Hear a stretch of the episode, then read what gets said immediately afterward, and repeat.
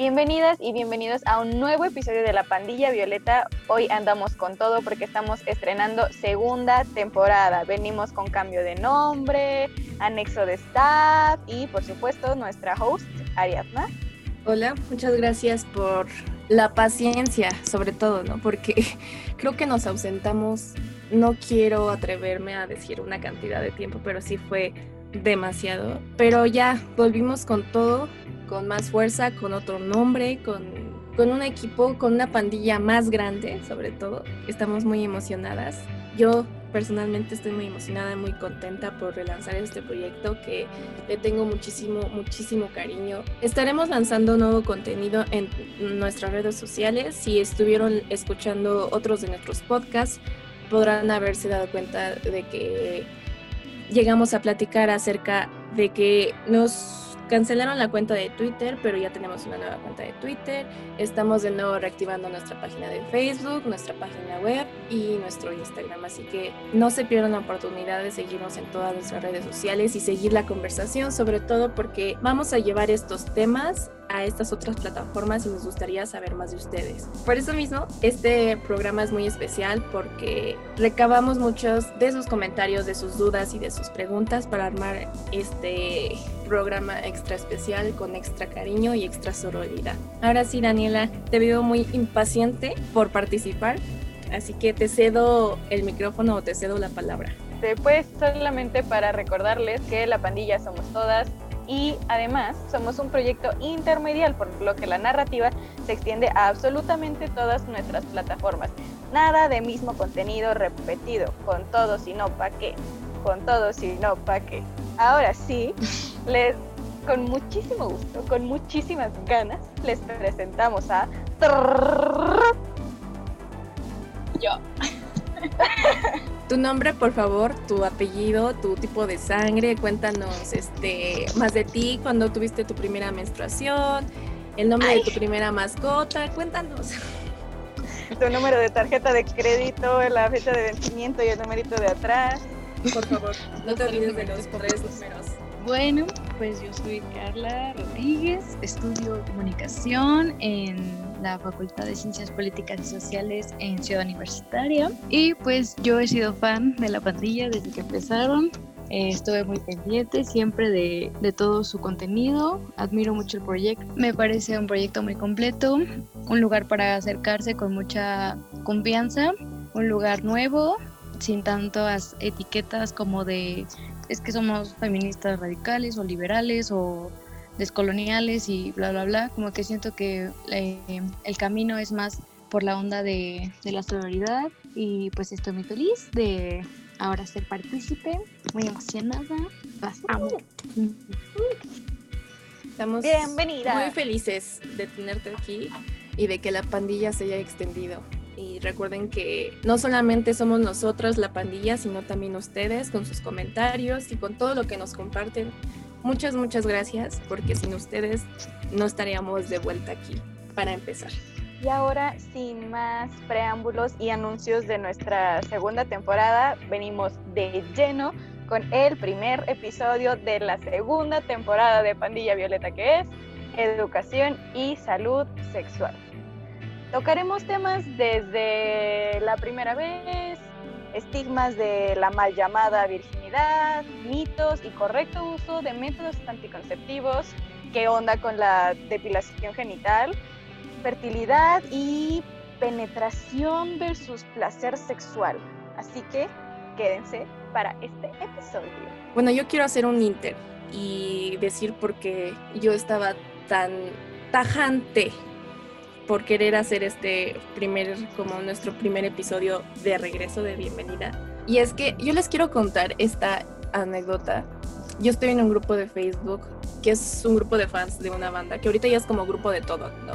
Y el caso es que una morra publicó este que había tenido relaciones sexuales con un chico y que habían sido varias veces en, en medio del día, que no había tenido de protección y que el tipo había eyaculado fuera, que si le aconsejaban o no comprar la píldora del día después.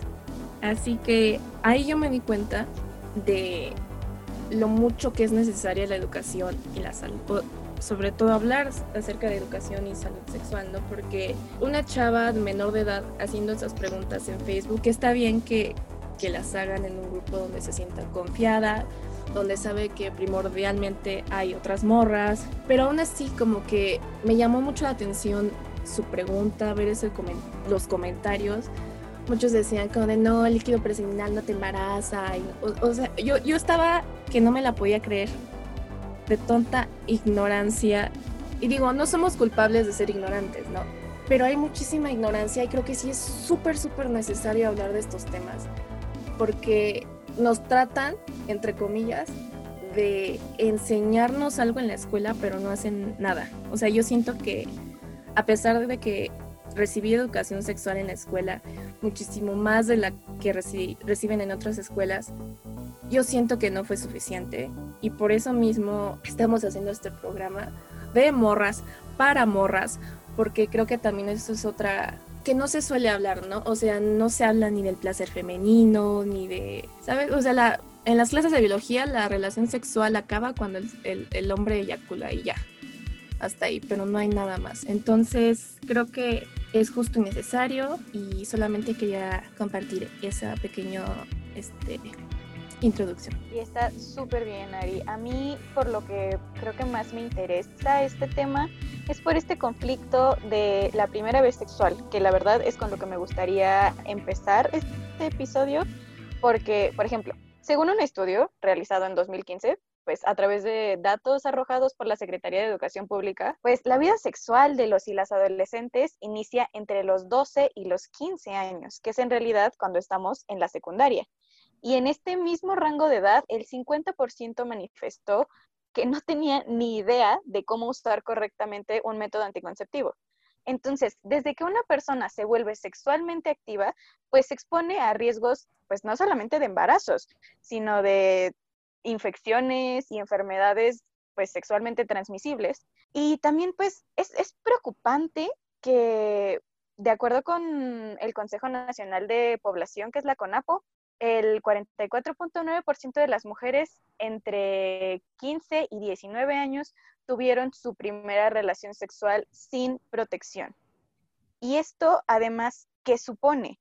Lo que pasa mucho, porque México mágico, heteronormado, patriarcal, que una vez que accedes, o tal vez no accedes, pero, pero lo haces, o sea, tienes una relación sin protección, ya no es opcional para las ocasiones siguientes. O sea, ya es así de, ah, pues ya, o sea, lo que tenía que pasar pasó, si no nos cuidamos, no nos cuidamos y qué bueno, ya no vamos a usar al menos preservativo, que es pues el que más te, te protege. Y estos datos arrojados por la CONAPO y la CEP solamente evidencian la insuficiencia de las campañas sobre educación sexual, que el libro en la página no sé qué, donde te explican pene, vagina, bebé, no sirven de un carajo, ponerle un condón a un plátano no sirve de nada, porque lo que van a hacer los niños es inflar el condón y lo van a aventar por el salón, y, o el plátano se te va a partir a la mitad, o sea, no sirve, ¿no? Y, y es falta de, de comunicación familiar, o sea, algo que la gente todavía no entiende es que la educación sexual integral no es para enseñarle a los niños el Kama Sutra, es para que sepan detectar también un abuso. Por ejemplo, México es el primer país en embarazos adolescentes según la OCDE. Embarazos adolescentes e infantiles. ¿Por qué creen que es eso? Porque dos chamaquitos de 12 años ahí se pusieron a, experimentar entre ellos. Claro que pasa, pero también habla de, de pedofilia. Entonces, es muy importante cuidar a nuestros niños y adolescentes que no nos quedemos con esta idea de, ay, seguramente en la escuela vieron algo. Y chicas, chicos, si tienen dudas, pregunten. Hay muchos colectivos, colectivas, colectivos. O sea, no solamente estamos nosotras. El Internet es una herramienta que tenemos que explotar al máximo y habemos muchos creadores de contenido que nos preocupamos por ustedes. Entonces, pregunten, amigas, amigos. Y no vayan a ver pornografía porque la pornografía no es real. O sea, eso es también otra pues cosa muy importante que la verdad yo mucha de la educación sexual entre comillas que recibí fue gracias a la pornografía. Y, o sea, es un asco, totalmente.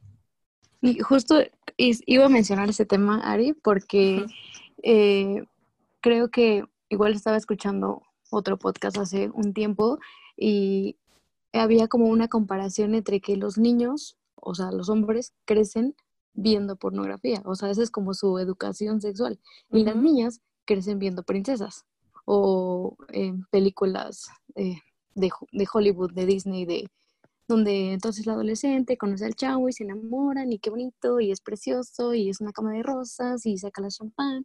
Y entonces como que hay una idea completamente errónea de ambos lados, o sea, tanto de ellas como de ellos. Entonces cuando llega ese momento es como ellos piensan que va a ser como fue en, la película porno y, y, ellas piensan que va a ser como fue en la película y en realidad no es así. No es ni una ni otra, simple y sencillamente. Y en realidad eh, eh, nadie puede decirte cómo puede o debe ser tu primera vez, pero hay cosas, como quieran llamarle, focos, alarmas, tips que sí les podemos dar para que tengan en cuenta durante su primera vez sexual. Como por ejemplo, que debe ser consentida. Siempre, siempre. No solo la primera vez, siempre. Pero bueno. Todas. Con, consentimiento sexual, ¿a qué nos referimos? O sea, una relación, de lo que sea, es un acuerdo. Y pasa lo mismo con la actividad sexual. Antes de mantener relaciones sexuales con otra persona, debes saber, pues, si esta persona está de acuerdo. ¿Y, ¿Y cómo puedes saberlo? ¿Quieres tener relaciones? ¿Te sientes cómoda en ese momento? ¿Estás convencida, convencido de hacerlo? Y también, si estás en la contraparte, pues preguntar, ¿quieres que me detenga? ¿Estás bien? ¿Quieres que siga? ¿Quieres que te toque? ¿Te puedo besar aquí? ¿Te puedo tocar aquí? ¿Quieres que vaya más, quieres que vaya más lejos? Este, voy más fuerte, esto te gusta, esto te incomodo. Y si alguna de las respuestas es no, no estoy segura, lo que sea, parar por completo. Bueno, ¿y qué no es consentimiento? Creo que también se tiene como una, un estigma de que generalmente cuando suceden estos actos como que necesitas cierta influencia de algún em, estupefaciente o de algún alcohol para sentirte más seguro, sentirte más desinhibido, pero pues creo que generalmente no es correcto porque pues puedes em, confundir un poco las cosas o puedes hacer cosas de las que no estás completamente segura. Entonces, pues un no sé es un no, o sea, tiene que haber un sí explícito. Un no, obviamente, es un no, y pues que te insistan para que tú accedas es, está, está mal, que en medio de, del proceso alguien se quite el preservativo sin que tú lo sepas tampoco es correcto, que te obliguen a que tú te toques o a que toques a alguien o que hagas cosas que no quieres o de las que no estás seguras, también está mal. Y generalmente también creo que es muy importante señalar lo del chantaje en las relaciones, porque siempre es como muy común. Y es que entonces no me quieres, y es que entonces no sé qué, y es que entonces estás con alguien más, y o sea, como que eso chantaje tampoco es correcto, entonces no, no hay que permitir ningún tipo de chantaje. Y pues que te intenten convencer o persuadir de cosas que no quieres o que, muy importante, que te graben o que te tomen fotos sin que tú quieras o sin que tú lo sepas. También es, creo que muy importante señalar que una persona que está imposibilitada mentalmente, pues jamás podrá pues, consentir una relación sexual. Por esto es que las personas con capacidades diferentes y los niños y las niñas no pueden dar consentimiento. Esa idiotez de legalicen a las de 15, esa idiotez de, ay, son niños, déjalos, están jugando, que se exploren, e-, ellos no tienen no, no, este, espérate. conciencia. Hay una frase que a mí me da asco y, me, y ahorita viene a mi mente y te juro que nada más de pensar que la voy a decir, me doy asco yo misma la que dicen que si hay pelito no hay delito. Si no hay pelito no hay delito. No, tienes razón. Si hay pelito no. ¡Oh! ¡Qué hijos de puta! no, qué, qué horrible. Eso está horrible. Yo una vez lo leí por Facebook y me quedé como de, no mames, eso, güey. Porque hay que tener en cuenta, o sea, piensa en tu yo de ocho años. Tu yo de ocho años tomaba las mejores decisiones para ti. o sea, luego yo me arrepentía de qué cereal había comido esa mañana. ¿Te imaginas algo tan importante como con quién voy a tener relaciones sexuales? Los niños no pueden consentir una relación sexual y no porque sean idiotas, porque no son idiotas los niños, sino porque todavía no tienen ni esta noción mental de qué onda, qué está pasando, ni la madurez emocional para, pues, para pasar por ello. Y pues si la persona es más grande, sobre todo si la persona es un adulto, pues es un abuso y se castiga con cárcel. Entonces... Y deja, deja tú consentir, o sea, saber que está mal, porque, o sea, generalmente los adultos cuando, ah, o sea, cometen algún, algún abuso infantil, primero los persuaden. Es como de, no, es que, y generalmente, o no, o sea, no quiero generalizar, pero suele ser recurrente que son personas de la familia. Entonces, es que yo soy tu tío, yo soy tu prima, no sé qué, y yo te quiero, y entonces, y no sé qué, y entonces ellos no saben qué hacer, porque aparte ni siquiera como les han hablado de eso antes los papás, no saben que está, o sea, que está mal y qué tienen que hacer en esos casos y, o a quién acudir o cómo decirlo, porque ni siquiera saben cómo se llaman, o sea, pues... Ajá, o sea, sus padres. Sí, o sea, no, saben cómo decirlo, ¿no? es que, por ejemplo, yo leí el como testimonio de una maestra que decía que uno de sus alumnos o una de sus alumnas, eh, que era de preescolar, y que decía algo como de, ay, es que mi tío me toca mi osito o agarra mi osito y a mí no me gusta que agarre mi osito. Y o sea, la maestra le decía como, préstaselo, pues es tu osito, ¿no?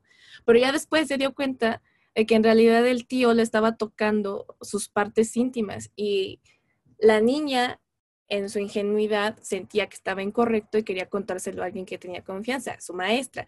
Pero pues como no tienen idea de cómo se llaman realmente las partes íntimas, pues a veces les imposibilita poder decir que están siendo abusados. Y creo que también eso es una parte muy importante de la educación sexual, que yo no entiendo por qué hay tanta gente, de verdad yo no entiendo por qué hay tanta gente que está en contra de la educación sexual integral en las escuelas. O sea, todo este tipo de cosas se pueden evitar enseñándoles lo más básico de, esta es tu vagina, nadie más la va a tocar sin tu consentimiento no dejes que nadie más la toque y este, no puedes tocarle las partes a nadie más, ¿no? O sea, eso que es tan básico no se los enseñan y es muy triste. Yo estoy haciendo una investigación justamente de relaciones de comunicación, sobre todo con los padres y las madres, entre niños. Mi target son niños de 11, 12 años. Eh, pronto ya que le dé más forma, lo subiré a la pandilla para que lo chequen, porque también trabajé con focus groups. Entonces, o sea, hay testimonios tanto de niños como de padres. La conclusión en general es que los niños tienen dudas. ¿Cómo se las van a resolver? Como puedan.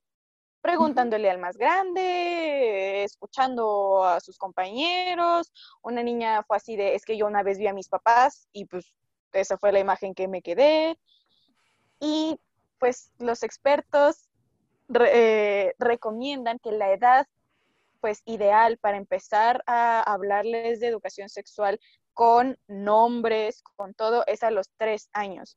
A los tres años un niño ya entiende qué tiene eh, uno y qué tiene el otro y lo que sea. Entonces, esperen próximamente eso. Y además, pues también no hay que, o sea, no necesariamente caer en temas complejos de, este, ah, la penetración y este, el ciclo menstrual. O sea, como le enseñas a, a tu hijo o tu hija, esta es tu nariz, esta es tu boca, esta es tu vagina y este es tu pene.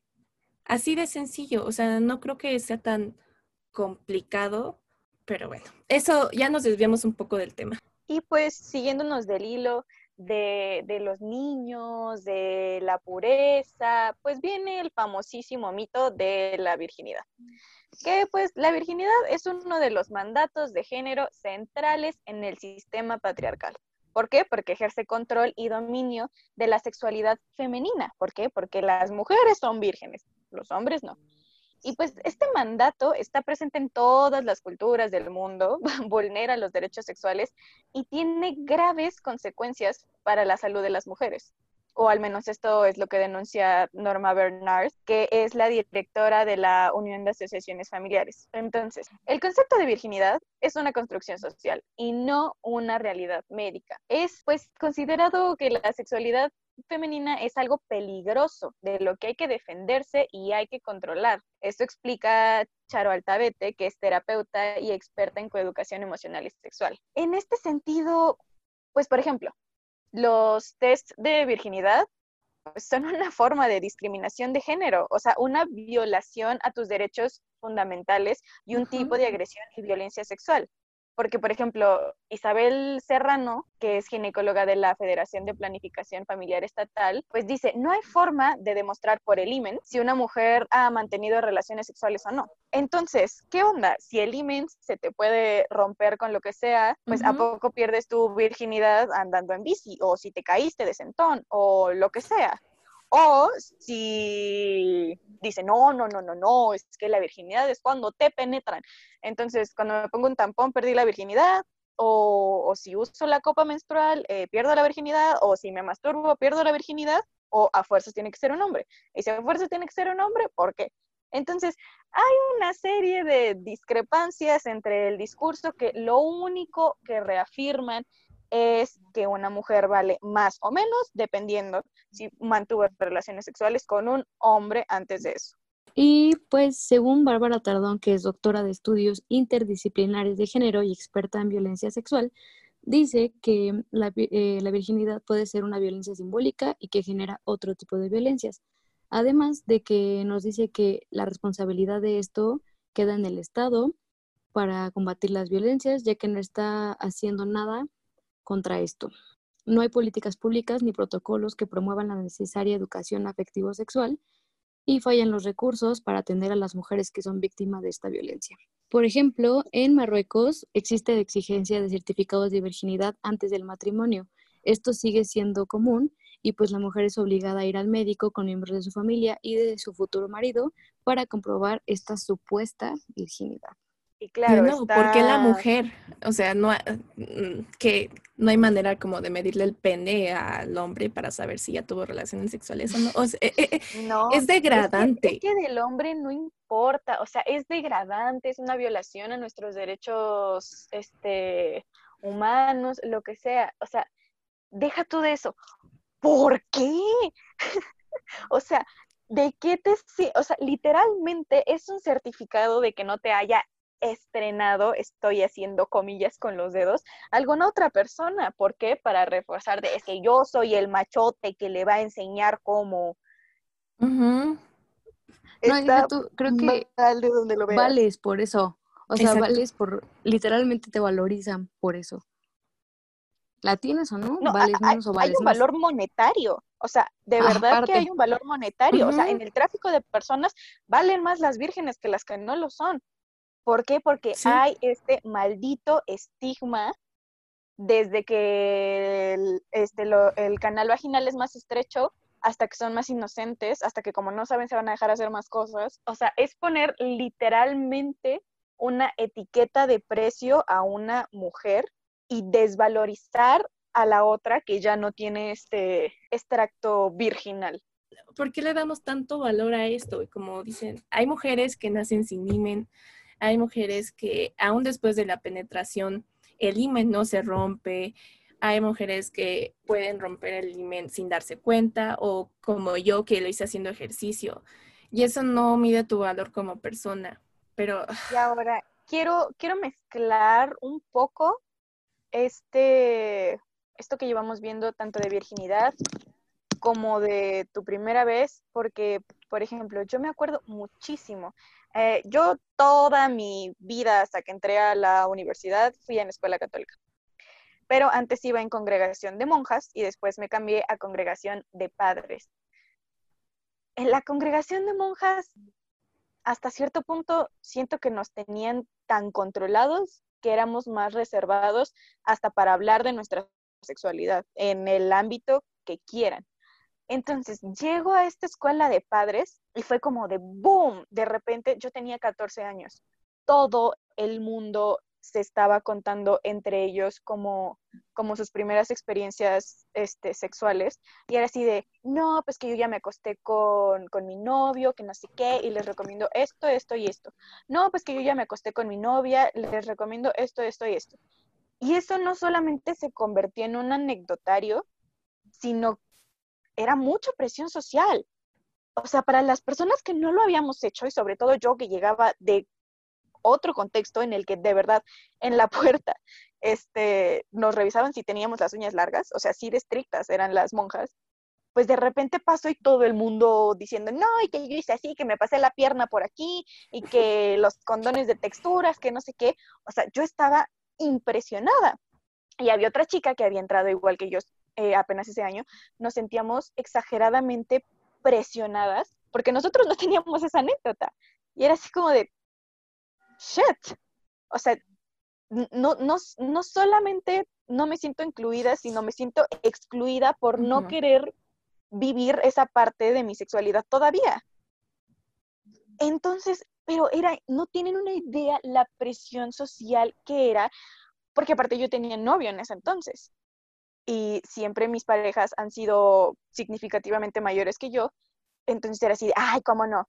Ay, pues no está nombre, ay, que no sé qué. Y a él, sus amigos en la preparatoria también le decían así de, ay, pues a poco no afloja la Dani, que no sé qué, y no sé cuál. O sea, había presión social por ambos lados. Y, y, y deja tú de, de, páginas porno, de, de, lo que sea, de nuestros propios pues compañeros.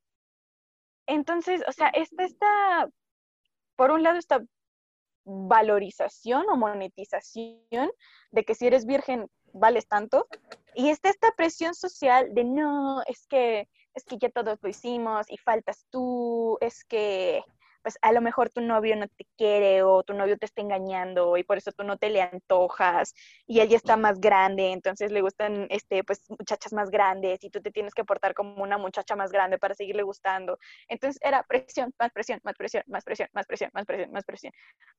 Y supongo que es algo que viven muchas personas. La presión de que cumples cierta edad, sea la que sea, y eres la única de tu grupo social que, o sea, no solamente no lo ha vivido, sino que no quiere vivirlo. Y está bien, y está bien llegar a ser mayor de edad y no tener relaciones sexuales. Y, a mí nadie me lo dijo. Que si es que si es por gusto y en su momento te sientes convencido o lo que sea, pues tengas tu primera relación sexual a una edad muy temprana. Ninguna de las dos está mal siempre y cuando sea consensuada y, y, nadie te lo dice. O sea, es justo lo que Ari decía, nadie te dice que está bien que tengas relaciones sexuales, que está bien que no las tengas, que está bien que las tengas porque se te antoja tenerlas y que estás, está bien que no las tengas porque no se te antoja. Está bien que te guardes para una persona especial y, o o, que te guardes porque no se te antoja y ya. O sea, a, mí mi mamá me decía, este, a mí no me importa que tengas relaciones sexuales siempre y cuando sea con una persona que ames. Entonces, o sea, yo en ese momento dije, ah, ok, pero ya después yo creciendo y analicé la situación y es como, pues no necesariamente tiene que haber una relación amorosa para que sea una relación sexual. O sea, si tú te sientes bien y, y sientes, te sientes complacida este, en una relación amorosa o en una relación este, sin esa etiqueta, pues también está bien. O sea, no vas a ser puta por andarte metiendo con un, no sé, con los que tú quieras, sin que seas tú, no, sean novios tuyos. Y también está bien tener relaciones sexuales con una persona y una pareja estable. Y eso nadie te lo dice. Y sobre todo está este estigma que vaya que lo veo presente mucho más en las mujeres, que si tienes muchas parejas sexuales, eres puta. Pero si un hombre tiene muchas parejas sexuales, campeón, todas mías, y de ahí le dan golpecitos en el hombro. Y es como de, no. A ver, pusimos una encuesta en nuestro Instagram y lo que más salía es qué onda con mis papás en mi vida sexual. Así que yo les quiero preguntar a ustedes, ¿qué tan involucrados están sus papás, mamás, tutores, lo que sea, en su vida sexual? Pues hubo un momento donde mi mamá no sabía como qué onda conmigo en la prepa. Pero cuando le dije como de, mamá, este, yo no, yo he tenido sexo, como que se calmó, como que hubo algo en ella que dijo, no sé, como que muchas veces los padres no es que no quieran saber, es que prefieren pensar que su hija, que su hijo, sobre todo las hijas, que sus hijas no han tenido relaciones sexuales. ¿Qué opinan ustedes? Mm, yo generalmente no hablo mucho de eso con mi señora madre, pero creo que siempre me ha dicho que, o sea, que, pues sí que, que las, o sea, creo que sí me ha hablado de, este, ¿cómo se llama? De enfermedades, de transmisión sexual, de, del consentimiento, y como que sí me ha platicado que pues antes como que igual, o sea, siempre ha existido como esa presión, entonces siempre ha sido como de no te sientas presionada, que nadie te diga, que nadie te obligue, que nadie te... Pues sí, o sea, que nadie te presione y, y nada más. Pero pues creo que eso sí me ha servido como, como para saberlo, ¿no? Y estar consciente, bueno, entonces nadie me tiene que presionar y nadie tiene que ser así y entonces hay que cuidar de las enfermedades porque me dice, bueno, me ha dicho como que pues sí, o sea, te preocupa mucho el embarazo, pero también son muy peligrosas las enfermedades de transmisión sexual. Entonces, como que eso no es lo peor, porque aparte como que siento que la responsabilidad de la protección como que y del embarazo siempre recae en la mujer, ¿no? Es que tú no te cuidaste, es que tú, ¿por qué no piensas? Es que tú y entonces la otra persona, ¿qué? Muchas veces o a mí me ha tocado sobre todo leer en posts de Facebook, porque tengo, no sé, como que el lado, un lado de mi familia, no sé si decir que es más conservador, pero tengo un primo que es más grande que yo. Pero el caso es que él es papá y pone sus posts casi fanático en contra de la ESI. Y muchas veces es no les quieren hablar de educación sexual a sus hijos porque tienen esta idea de que los van a hacer como, no sé, si precoces o van a querer que tener relaciones sexuales cada 15 días. O, sea, estoy inventando, ¿no? No sé, como que está esa noción arcaica de que creen que van a haber más embarazos adolescentes, lo cual es una tontería. Es como totalmente lo contrario, ¿no? Ajá, exacto. Yo yo me acuerdo mucho, bueno, de dos cosas. Una que estaba con mi papá y mi mamá, y no sé por qué llegó el tema de, la educación sexual. Y yo le dije así de, no, pues es que, pues yo todo lo que aprendí, la neta, lo aprendí leyendo. Y mi papá fue así, o sea, volteé a ver a mi mamá y fue así como de, o sea, no, no se lo enseñaron en la escuela y mi mamá me volteó a ver. O sea, no te lo enseñaron en la escuela y mi papá volteó a ver a mi mamá y tú no hablaste con ella. Y mi mamá, ¿y yo por qué iba a hablar con ella? ¿Tú por qué no hablaste con ella? Y fue así como de, bueno, lo hecho, hecho está. Lo que aprendí ya lo aprendí. Así que muchas gracias por no ayudarme. Y también me acuerdo mucho de, de una vez que yo así iba platicando, mi mamá iba manejando, le dije, oye, ma, pues es que yo iba en la prepa. Fíjate que, pues, ¿te acuerdas de esta amiga que se lleva súper bien con su mamá? Este, pues ya lleva como dos añitos ahí con el novio, que no sé qué. Pues la verdad es que fueron realistas entonces su mamá llevó a mi amiga a una consulta con una ginecóloga y la ginecóloga le, colocó el implante subdérmico.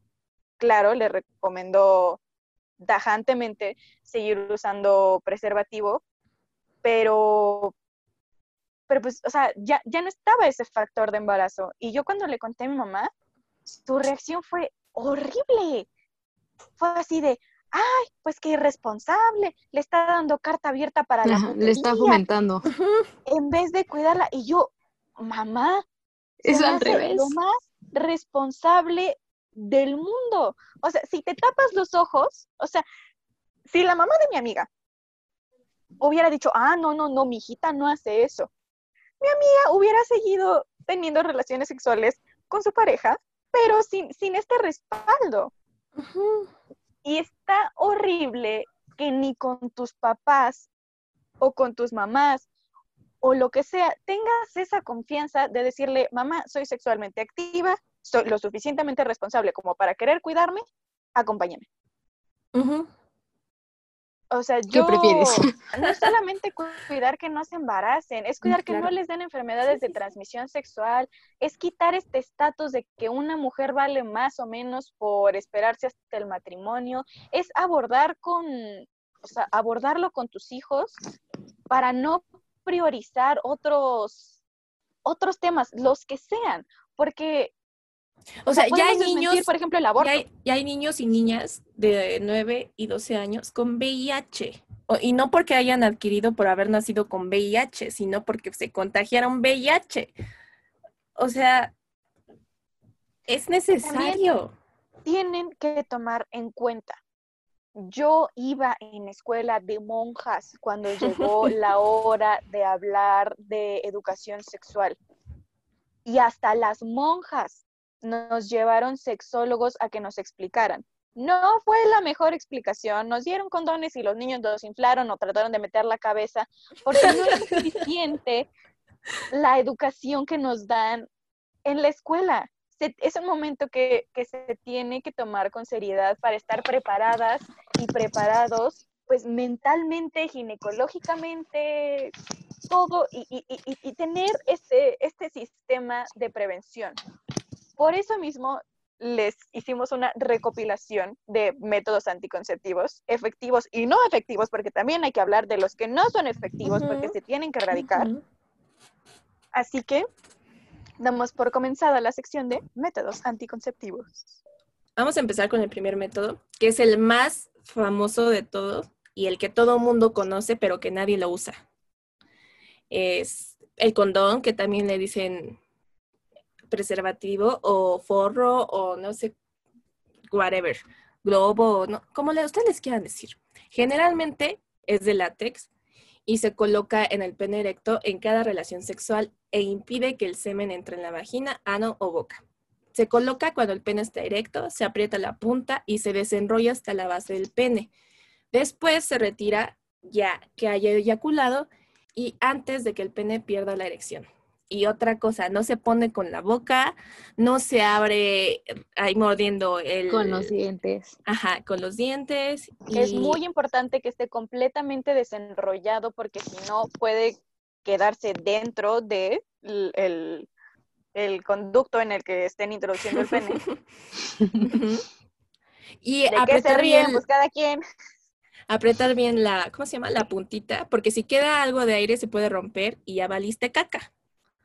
Entonces, bueno, dado que se coloca durante la relación sexual puede interrumpir el juego previo, por eso lo pueden incluir dentro de este, pero les repito, no lo pongan con la boca, ¿ok? Gracias. Pero hay algo en el que tenemos que hacer énfasis, los beneficios. Es ah, eh, súper fácil de conseguir.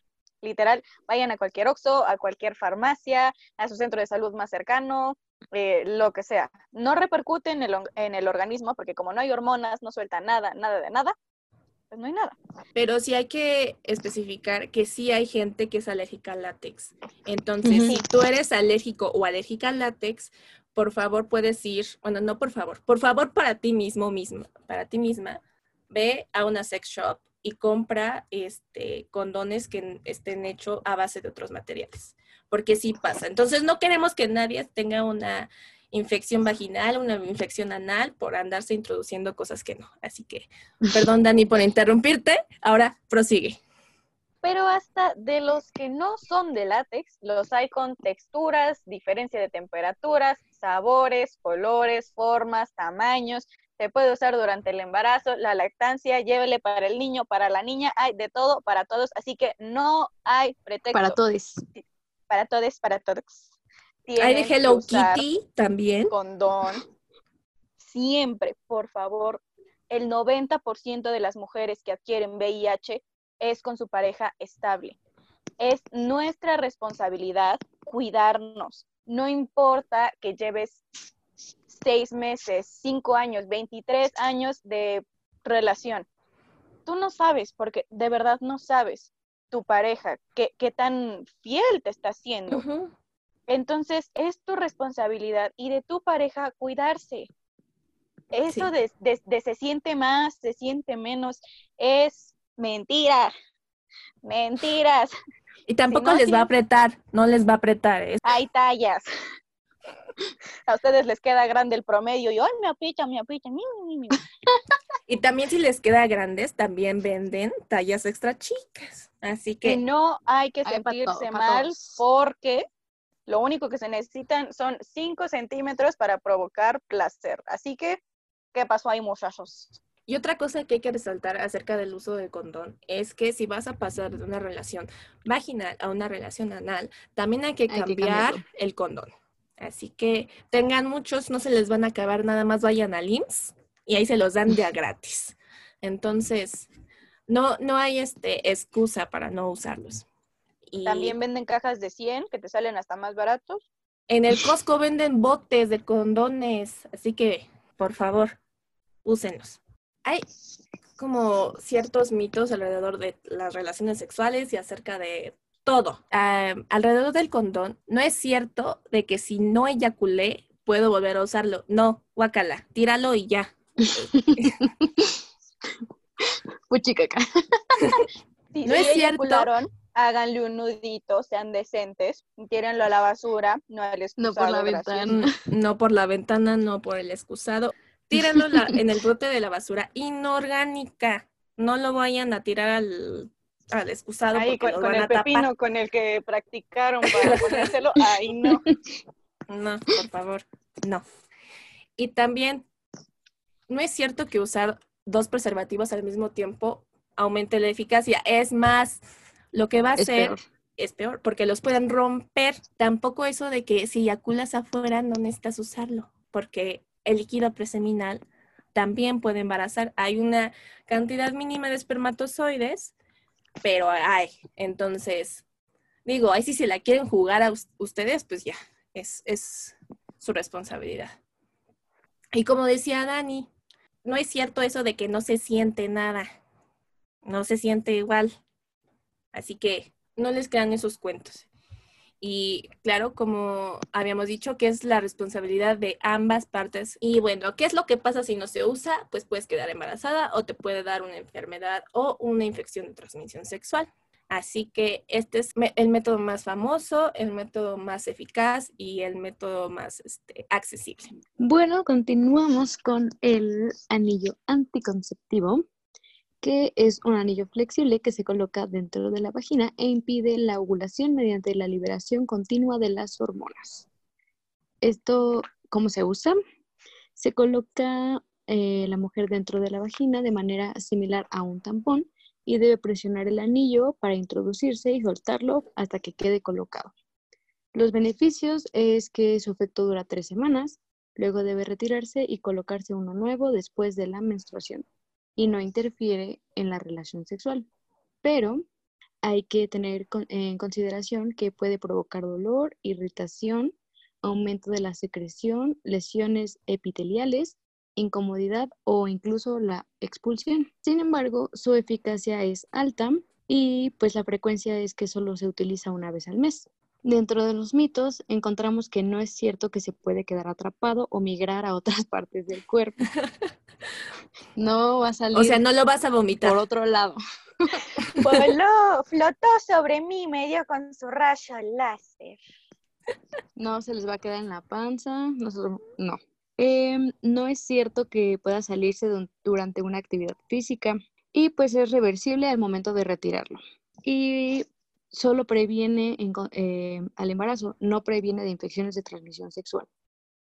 Y pues su accesibilidad eh, no es gratis, no hay en las clínicas y pues se consigue en farmacias. Y siempre vayan con su ginecólogo, sin ginecóloga de confianza para saber exactamente qué contienen estos elementos, porque muchos tienen hormonas o tienen no sé qué, entonces para elegir el que más les convenga a ustedes. También hay que tener en cuenta que hay métodos anticonceptivos que debes saber poner y hay métodos anticonceptivos que debes eh, pues, pues ser como constante y en este tienes que saber cómo ponértelo y ser constante. Entonces, si no eres una persona ni que es de andar ahí con la mano hasta adentro viendo que quedó bien colocado, porque es muy importante, y sobre todo, se te va a olvidar estártelo poniendo una vez al mes, pues también es como para que lo tengas en cuenta.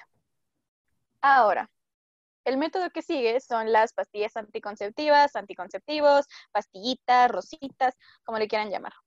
Pues son pastillas tomadas todos los días que son a base de hormonas, normalmente estrógeno y progesterona, que lo que hacen es evitar la ovulación. Existen opciones de 21 o 28 comprimidos. Pues te tienes que tomar de preferencia a la misma hora todos los días esta pastilla, pero como todos los métodos anticonceptivos hormonales se tiene que tener una consulta previa con un médico y este te lo va a indicar, porque no todas las mujeres necesitamos eh, las mismas hormonas. Porque hay unas que, por ejemplo, tenemos quistes que necesitamos unas hormonas diferentes a las que no las tienen. Entonces, estas pastillas, además de evitar embarazos, pues previenen algunos tipos de cáncer, reducen síntomas relacionados al ciclo menstrual, como pueden ser los cólicos, y también pueden regularlo. Hay muchas mujeres que toman pastillas anticonceptivas más que nada para regular su ciclo menstrual o, combatir estos quistes que realmente como un método anticonceptivo. ¿Qué consideraciones se deben tener? Es una rutina.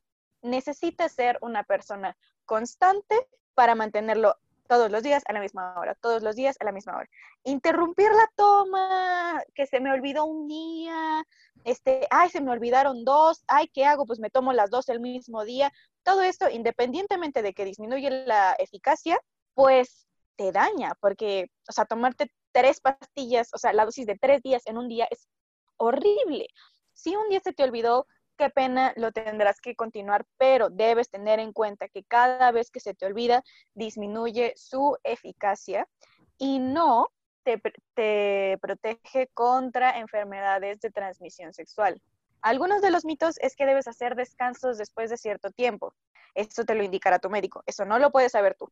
Tu médico te, no sé, por ejemplo, a mi mamá el descanso era cada seis meses. Mi descanso es cada ocho meses hay mujeres que no tienen descanso, entonces todo esto es muy importante que te lo recomiende un especialista en la salud. Tampoco es cierto que provocan aumento de peso. Lo siento, amiga, pero la que aumentas de peso eres tú. Las pastillas no tuvieron la culpa. Tampoco es cierto que después de los 35 años no se deben tomar. Es completa mentira que disminuyen el deseo sexual. Eh, tiene efecto reversible, la mujer puede simplemente dejar de tomarlas y casi inmediatamente puede quedar embarazada, por eso es muy importante ser muy puntuales. Y no hay aumento de la fertilidad cuando se suspende la toma. Simple y sencillamente vuelves a volar como siempre. Y hay disponibles dentro del sistema público, en algunas obras sociales, pero la mayoría de las veces te hacen comprar a ti tus propias pastillas anticonceptivas. Estas, quizás como yo, no sabías que existían. Se llaman mini píldoras. Y son pastillas como las anteriores, se toman diariamente. Solamente que la diferencia es que tienen efecto durante la lactancia. Actúan produciendo... Porque, perdón, Ari, pero paréntesis, durante la lactancia puedes quedar, embarazada. ¿Cuántos casos ha habido de hermanos que salen casi casi de corrido? ¿Por qué? Porque durante la lactancia se puede. Sí, si están pensando en tener hijos, o si han tenido hijos o si van, están por tener hijos, por favor escuchen este, estas especificaciones. Y bueno, ¿cómo actúa? Produce un espesamiento del moco cervical, lo que dificulta el ascenso de los espermatozoides. Y bueno, como las anteriores, se tiene que tomar rutinariamente en un mismo horario, todos los días del mes, sin descanso entre cada caja. Y para empezar a usar este método, siempre debes de ir a una consulta con tu ginecólogo o ginecóloga. No tiene ningún efecto sobre el bebé y no afecta el volumen de la leche o su composición.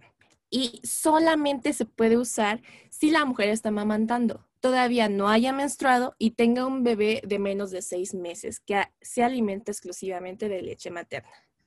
Su eficacia es muy alta, pero la efectividad disminuye cuando el bebé incorpora otros alimentos por fuera de la leche materna o cuando la mujer comienza a menstruar.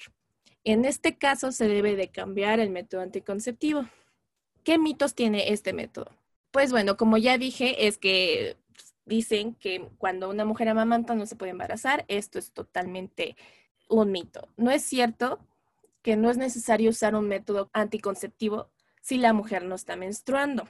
Tampoco es cierto que los componentes de la píldora pueden transmitirse al bebé a través de la leche materna. Es reversible, obviamente, una vez que las dejes de tomar, puedes volver a quedar embarazada y como las anteriores, no previene infecciones de transmisión sexual. Y también pueden ser gratis dependiendo de tu seguro en obras sociales y pues tienes que adquirirlas también tú de tu bolsillo. El método siguiente es la inyección y esta es una dosis de hormonas inyectables que inhiben la ovulación y viene en ampollitas. Se aplica una inyección intramuscular profunda una vez al mes o trimestralmente y siempre tiene que ser en la misma fecha. Los beneficios que nos trae es que tiene el mismo efecto que las pastillas, pero se aplica de forma mensual o trimestral. Hay que considerar que debemos respetar la fecha de la nueva inyección. Si se pierde o se atrasa o se adelanta, puede perder su efectividad. Al inicio del método, las menstruaciones pueden ser irregulares o prolongadas, pero conforme va avanzando puede disminuir o ausentarse el sangrado menstrual. Su eficacia es alta y siempre y cuando sea aplicada correctamente en la fecha correcta. Y pues la frecuencia de uso es solamente una vez al mes o cada tres meses. Los mitos que rondan alrededor de esta inyección es que la aplicación es siempre dolorosa. Mm, esto no es cierto. No es cierto que la inyección anticonceptiva puede dejar estéril a la mujer, pueden seguir teniendo hijitos. Eh, no es cierto que después se debe dejar de descansar el organismo y no es cierto que puede provocar cáncer. No, se van a morir por la inyección. Algo que quiero agregar aquí, igual que la mayoría de los métodos hormonales. Si fuiste a aplicarte la inyección un 23, tienes que ir un 23 a que te la reapliquen o pierde efectividad. Otra cosa, ambas inyecciones son a base de aceite. Entonces, no duele mucho, no se van a morir, pero, por ejemplo, la de un mes es menos densa que la de tres meses. Entonces, si son muy sensibles, sobre todo con las inyecciones, pues podemos recomendarles que opten por la de un mes, que es un poco menos densa y duele aún menos que la de tres meses. Si no tienen tanta disciplina y prefieren ir solamente cuatro veces al año, la de tres meses es perfecta solo tengan en cuenta que la de tres meses puede producir ausencia del ciclo menstrual y la de un mes no. Entonces, para que valoren, tengan más o menos el, panorama correcto. Y de nuevo, incentivamos de que vayan con su médico de confianza y le platiquen esto para que juntos puedan elaborar un plan que se adapte a sus necesidades. Y pues em, es importante mencionar que en cuanto se suspende la inyección, la fertilidad se recupera de inmediato. O sea, no queda como un efecto prolongado y no es de que me la aplique y ya después todavía funciona. No, en cuanto se suspende, se suspende la efectividad. Esta tampoco previene de infecciones de transmisión sexual, solamente previene el embarazo y pues se supone que es disponible en el sistema público, en obras sociales y prepagas. La pastilla del día después. Se trata de una o dos pastillas que contienen una alta dosis de hormonas que retrasan la ovulación. Se recomienda su uso solo para situaciones de emergencia. ¿eh? Esto no lo pueden tomar, tomárselas como si fueran halls, no pueden tomárselas después de que cada vez que tengan una relación sexual. Una vez leí por ahí que es como tomarse casi todo el, el, el bonche de pastillas que vienen, las primeras que mencionamos, es casi la misma cantidad de hormonas que tienen todas las pastillas. O sea, lo de 28 días te lo tomas en un día. Imagínense la bomba de hormonas que le están echando a su cuerpo. Así que tienen que ser muy precavidas en cuanto a esto, por favor, porque... Este método anticonceptivo es de emergencia.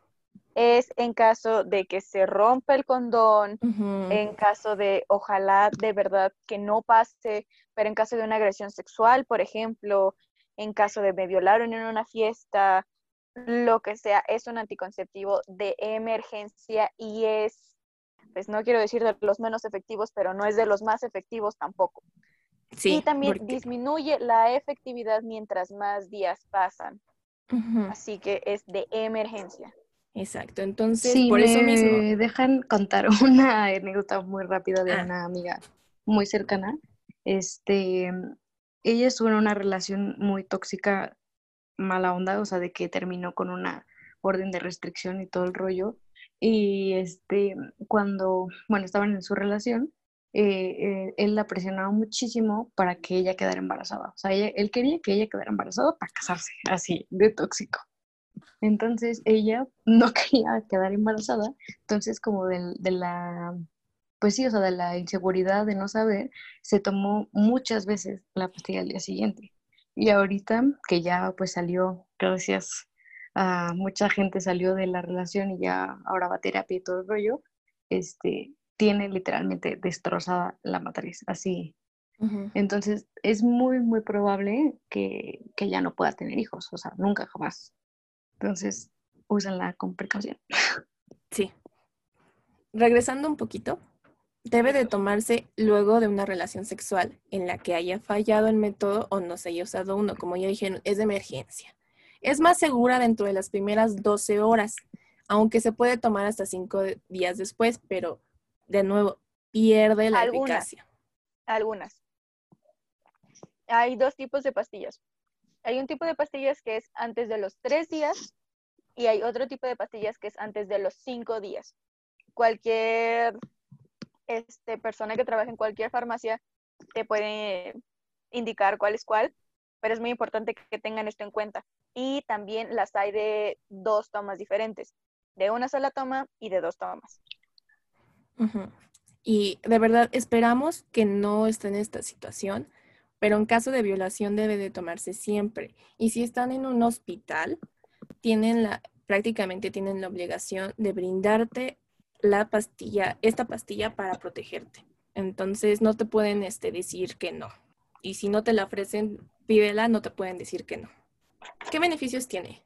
Pues no tiene contraindicaciones y permite evitar un embarazo luego de haber mantenido relaciones sexuales no protegidas o, como ya dijimos mil veces, que falló el método. Si la mujer ya está embarazada, no afecta al embrión en formación. Puede producir náuseas o vómitos, dolores de cabeza, mareos u otros malestares. Es de muy alta eficacia si se toma dentro de las indicaciones. Pues también tienen que tomar en cuenta las, pues, las contraindicaciones. Sí, O sea, y- no, no solamente es, es el desajuste hormonal, sino te pueden, o sea, afectar físicamente, externamente también. Y no se recomienda que se tome más de dos veces al año, por lo mismo. No es para que se lo estén tomando como si fueran este, pastillitas de menta. Así que, bueno, pasamos a los mitos. No es cierto que la pastilla de emergencia es abortiva, ya que actúa antes de que el embrión se implante. No es cierto que es solamente efectiva si la tomas inmediatamente después de la relación sexual. Como ya dijimos, tiene un plazo de tiempo para que pueda actuar. Y no es cierto que sean más efectivas que los anticonceptivos que ya nombramos anteriormente. Y no previene infecciones de transmisión sexual. Pueden ser gratis en diferentes sistemas públicos, como ya dijimos, si estás en una situación donde hayas sido agredida sexualmente en un hospital, tienen la obligación de dártela y si no te la dan, tú puedes pedirla y no te la pueden negar. Y las puedes tú adquirir yendo a la farmacia. Dani, te concedo el micrófono para el siguiente método. Muy amable. Pues el que sigue es el DIU. Los hay de diferentes maneras, pero es una pieza pequeña de plástico o de cobre que pues lo que hace es que impiden que los espermatozoides se junten con el óvulo y así pues evita el embarazo. Está la T de cobre, el 7 de cobre, hay uno especial que es una especie de, de té con patitas aún más largas y hacia abajo que libera hormonas. Entonces, pues, ¿cómo se usa? Un médico o una médico ginecóloga tiene que introducirlo en el útero en un consultorio. Su efecto, dependiendo el tipo y el material, es entre 3 y 10 años. Este método eh, anticonceptivo es, es, es, bueno si se tiene una planificación familiar a largo plazo o es nula porque dura muchos años. La efectividad no depende de sostener un hábito por parte de la mujer, evita las dificultades que pueden provocar otros métodos como olvido, equivocaciones, que te lo pongas mal. Y el problema es que hay que controlarlo una o dos veces por año, dependiendo de lo que indique eh, el especialista o la especialista en la salud. ¿Y qué pasa? Cuando falla es porque no se, no se fue a estos chequeos. Pueden usarlo todas las mujeres de todas las edades, hayan tenido hijos o no, porque hay que recordar que te introduzcan objetos en la vagina no te quita absolutamente nada. Lo que hay que tener de consideración es que puede aumentar el sangrado durante la menstruación y siempre debe ser colocado y extraído por un médico. La frecuencia de uso la especificará el médico, pero sobre todo no es importante hacer descanso. Ahora los mitos. El DIU es uno de los que en nuestras encuestas de Instagram tuvieron más mitos. ¿Te lo puedes sacar tú sola con los dedos? No. La única manera de sacarlo es con ayuda de un especialista en la salud. Así que no te preocupes si estás ahí tú jugueteando sola, acompañada, como sea, no es posible que tú te lo puedas sacar sola. Ahora, no es cierto que tiene menor eficacia que los anticonceptivos orales. Cualquier anticonceptivo, de, su eficacia depende completamente de la correcta utilización. No es cierto que es abortivo, lo que impide es que el espermatozoide y el óvulo se junten. Si eso es abortar, avísenme, oigan. Ah, no es cierto que pueda perforar el útero o migrar a otros órganos. Tranquilos, no van a vomitar el DIU un día que se sientan mal todo se va a quedar donde el especialista... No les va a salir por acá en la espalda, o sea, no, no. No se van a ver así en su bikini y de repente traen la T de cobre marcada en la nalga. No va a pasar. Entonces, es de efecto reversible. La fertilidad se recupera inmediatamente después de retirarlo. Eso hay que tenerlo muy claro así inmediatamente te lo sacan, te puedes quedar embarazado. Y puede ser retirado en cualquier momento. ¿Qué pasa? Mi dispositivo intrauterino tiene una duración de 10 años. Yo no quiero tener hijos, bien. Pero a los 7 años digo, ah, no más, pues si quiero. Pues nada más tienes que ir a que te lo quiten con toda la calma y paz del mundo no afecta tu, fertilidad, no pasa nada, tranquila, inmediatamente puedes tener todos los hijitos e hijitas que quieras. Ese mismo día te puedes poner a hacer tu bebé. Ahí, saliendo del ginecólogo, ¿cómo no? O con el ginecólogo, si es tu pareja, pues también. ¿Quién sabe? No sabemos. Y lo que recalcamos y deben de estar hartos, hartas, hartes de que, lo, de que seamos tan tajantes pero no previene infecciones de transmisión sexual. Cuídense, amigas, amigos. Es muy importante y de verdad aplaudible que quieran tener una planeación familiar, pero eso no impide que no sean responsables. Ahora, el que les comentaba de el DIU, pero con una variación que se llama SIU, pues es lo mismo, pero libera una sustancia llamada levonorgestrel en una forma constante. Entonces, ¿qué es lo que hace? Es como un dos por uno. Es como si tuvieras la T de cobre y te tomaras las pastillas. O sea, tienes ahí el dispositivo que no deja pasar a los espermatozoides y aparte, pues, o sea, pues tienes las hormonas. Entonces, igual, se coloca con un profesional, su efecto, ya que pues las hormonas se acaban, dura solamente cinco años lo mismo. Control uno o dos veces al año, efectividad no depende del hábito de la mujer. Es una manera muy sugerida por los especialistas, sobre todo en mujeres que tienen menstruaciones muy abundantes, porque este, a diferencia del DIU, lo que hace es reducir eh, significativamente el flujo menstrual y en muchas ocasiones lo elimina por completo. ¿Qué pasa cuando se reduce el flujo menstrual? si no hay menstruación, amigas, no hay cólicos. Así que Si también sufren de cólicos, si no planean eh, reproducirse en los próximos cinco años, si son olvidadizas, lo que sea, este es un método que es muy recomendado. Ya sé que voy a hacer mañana. Uno de los efectos adversos más frecuentes del SIU es un goteo persistente de sangrado durante los primeros meses posteriores a su colocación. Es muy recomendado, te olvidas por muchos años de su menstruación, pero puede ser que el primer año pues tengas este sangrado menstrual irregular y en gran parte de, eh, pues, pues del mes, o sea, no solamente los tres a siete días que normalmente dura un periodo menstrual. Esto solamente pasa en el 50% de las usuarias, pero es algo que pues, se debe tener a consideración. Es un goteo, no es una menstruación como a la que estamos acostumbradas. Se podrían decir que son pequeñas pérdidas, pero si esto resulta inconveniente para ustedes, que no debería, porque digan no al period shaming, pero si esto resulta inconveniente, pues también tengan en consideración esto. No hace falta tomar un descanso, no es cierto que al quitarlo aumenta o se debilita tu fertilidad, no te va a perforar el útero, de nuevo no vas a amanecer con tu siu de piercing en la nariz. Y se puede retirar en cualquier momento de esos cinco años, lo mismo. Ya no lo quiero, te lo sacas. Ahora, de nuevo, no previene infecciones de transmisión sexual. ¿Ya se cansaron de que se los diga? Pues, ¿qué creen? Me lo van a agradecer un día de estos. Bueno, y el siguiente en la lista es el implante subdérmico o chip. Creo que este ha sido como bastante mm, famoso últimamente. Y pues es un implante de plástico flexible del tamaño de un fósforo, chiquito.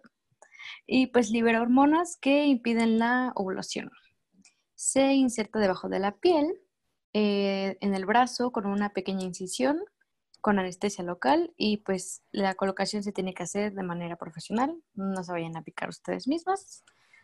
Y em, sus beneficios es que dura de 3 a 7 años em, y no debe de haber ningún em, hábito, entonces pues se les puede olvidar que lo traen. Eh, y se controla solo una o dos veces al año. Su eficacia es bastante alta y, debe cambiarse por otro implante luego de tres años. Y pues no es necesario hacer un descanso. Mitos. No es cierto que la aplicación es dolorosa y no es cierto que provoca aumento de peso. Igualmente, las gordas son ustedes. no los engorda, no los engorda el método. Lamento, lamento decirlo. Pero algunos em, métodos lo que sí pueden hacer es que aumentes tu, este, ¿cómo se llama? La capacidad de tu cuerpo de guardar agua. Eso lo sé. ¿Retención de líquidos? Ajá, porque me pasó y justo después de yo empezar mi tratamiento con las este, pastillas anticonceptivas, yo siempre he sido una persona, este, o sea, soy una persona de 80 años atrapada en, una, en el cuerpo de alguien de 20 años. Entonces, desde que me acuerdo he tenido calambres, pero después de empezar a tomar estas pastillas... Artritis. El caso es que después de yo tener este, estas, este tratamiento, los calambres aumentaron y eso se dio por este, las pastillas, por mi absorción de líquidos. Entonces, si se sienten mal con cualquier método que hayan escogido, vayan inmediatamente con su médico para que le receten otro o para que puedan ver qué es lo que está pasando. Así que chequenlo, pero bueno, ajá. La, igualmente la fertilidad se recupera al momento de retirarlo. Creo que esto es algo como común en todos, ¿no? Que luego, luego que lo retiras, la fertilidad vuelve.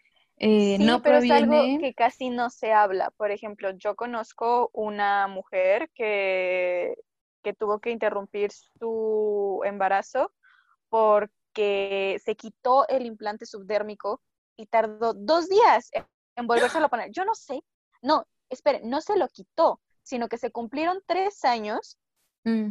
y por algo no podía ir y tuvo que dejar esperar unos dos, tres días. Y en ese periodo, dos, tres días, ¡pum! De nuevo.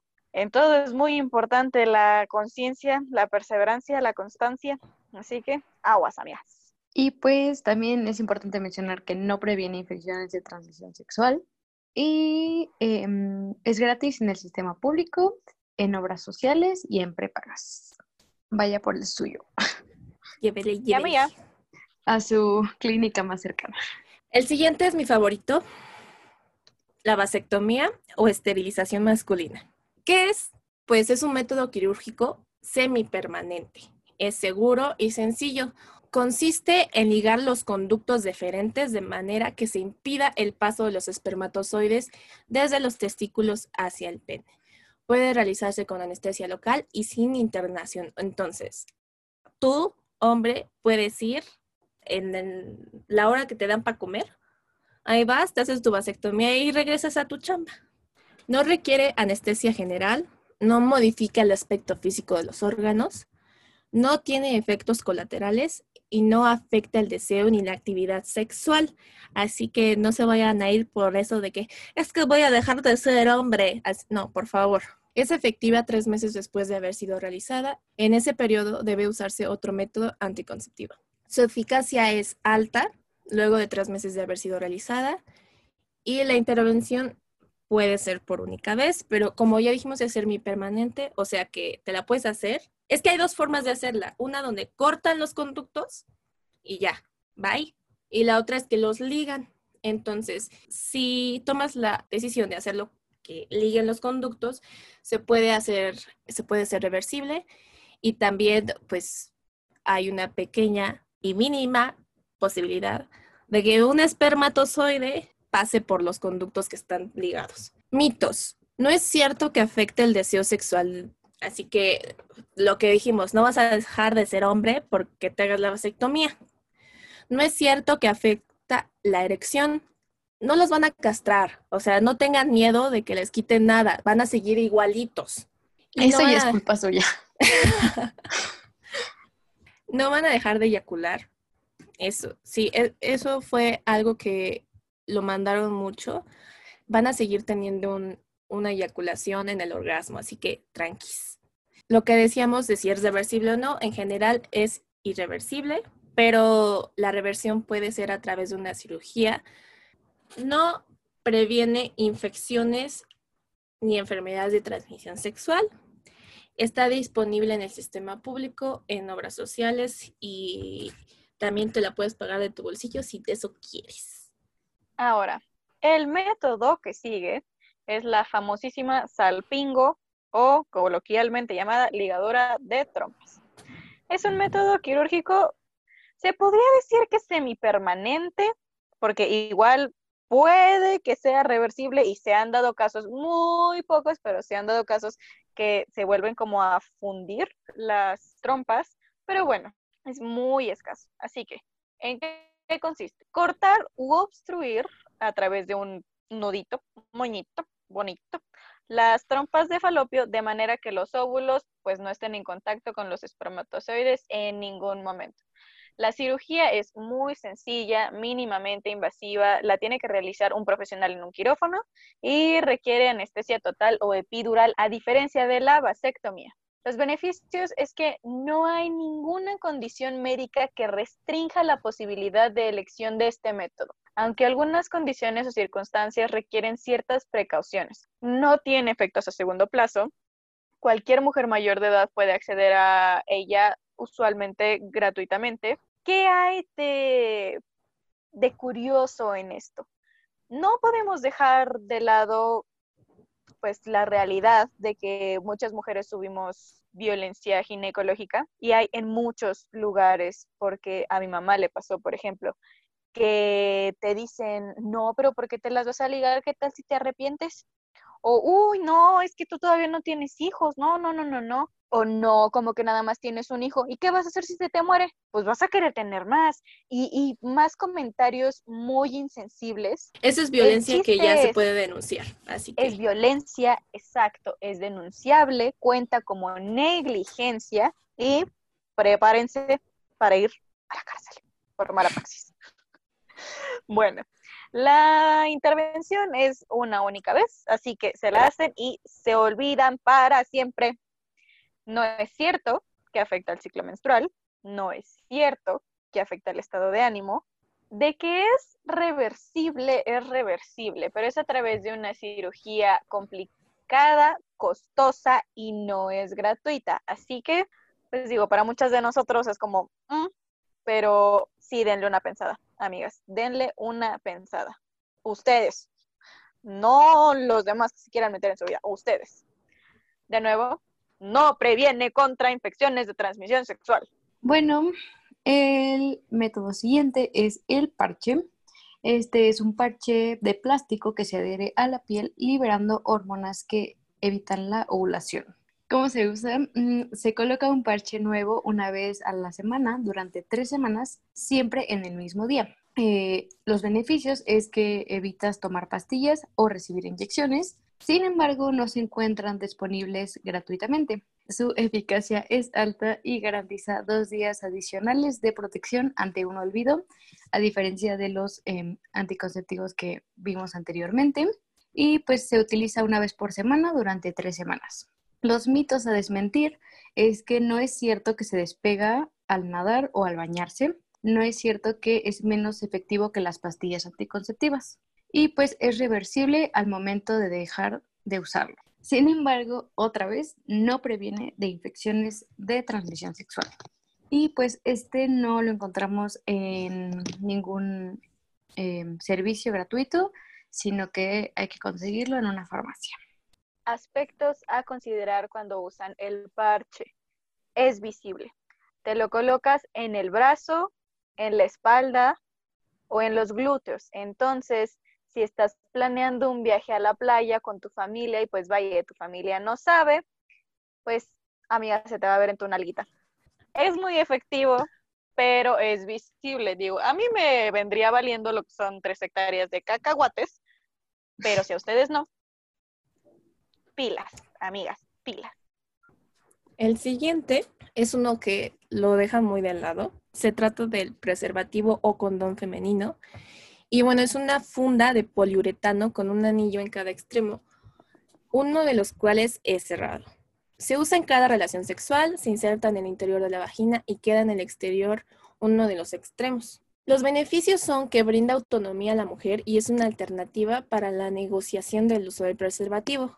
Protege de infecciones de transmisión sexual y de, de embarazos. No interrumpe la relación sexual porque puede colocarse previamente no es de látex, con lo cual puede utilizarse con cualquier tipo de lubricante. Algo que me encanta destacar del condón femenino es que el aro se podría decir que es más grande que el conducto vaginal porque si no se iría. Entonces, ¿qué pasa? Que no solamente protege el canal vaginal, sino que protege la vulva. Aunque el condón masculino eh, es 99% seguro y te protege de infecciones como el VIH. Hay eh, sobre todo infecciones que se presentan en, en, partes externas del hombre, por ejemplo, por ejemplo en los testículos, que no te protegen cuando estás usando un condón masculino. ¿Qué pasa con el condón femenino? Que al cubrir toda la vulva estás muchísimo más protegida. Y aparte, esto de que te lo puedes colocar antes de que inicie la relación sexual, te da completa autonomía, así de, es que no quiero, no siente lo mismo. No te preocupes, que yo lo traigo puesto. Así que, vamos. Bueno, se tiene que usar en cada relación sexual y los mitos es que no es cierto que disminuye el placer sexual y no es difícil retirarlo. Nada más lo agarras, lo jalas y adiós. E igual, tírenlo a la basura inorgánica. No lo tiren al excusado. No lo echen al parque, por favor.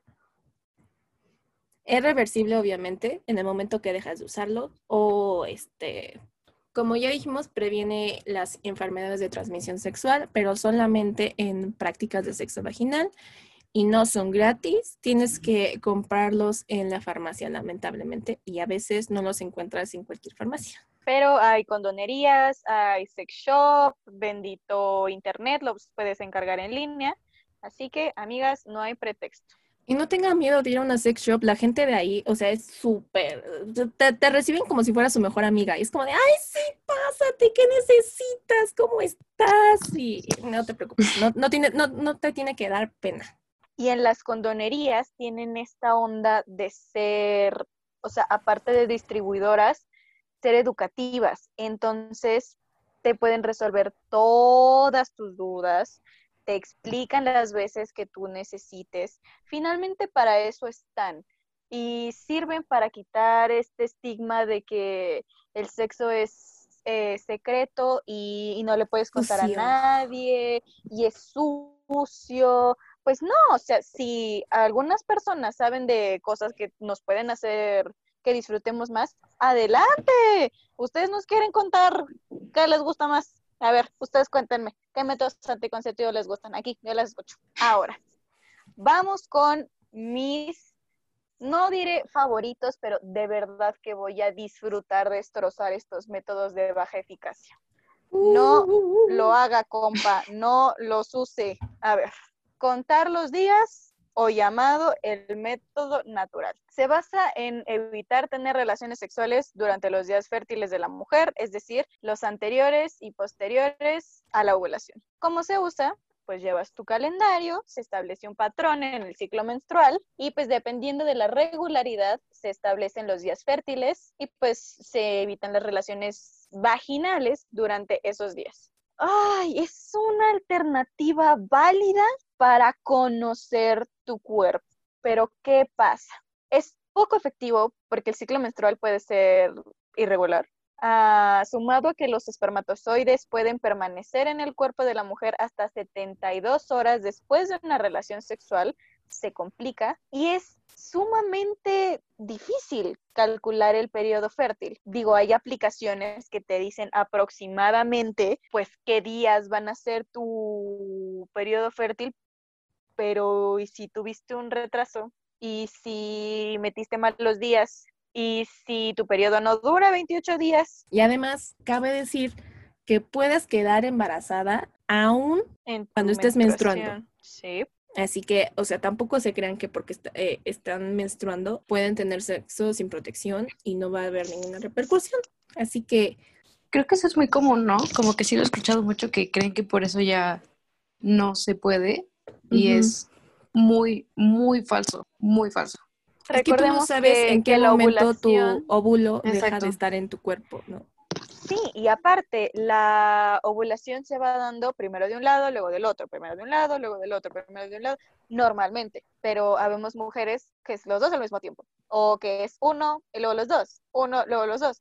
No lo sabemos. Entonces, es de una eficacia extremadamente baja hay aplicaciones, yo recomiendo que utilicen las aplicaciones para conocer su cuerpo, no para dejar su planeación familiar a ello.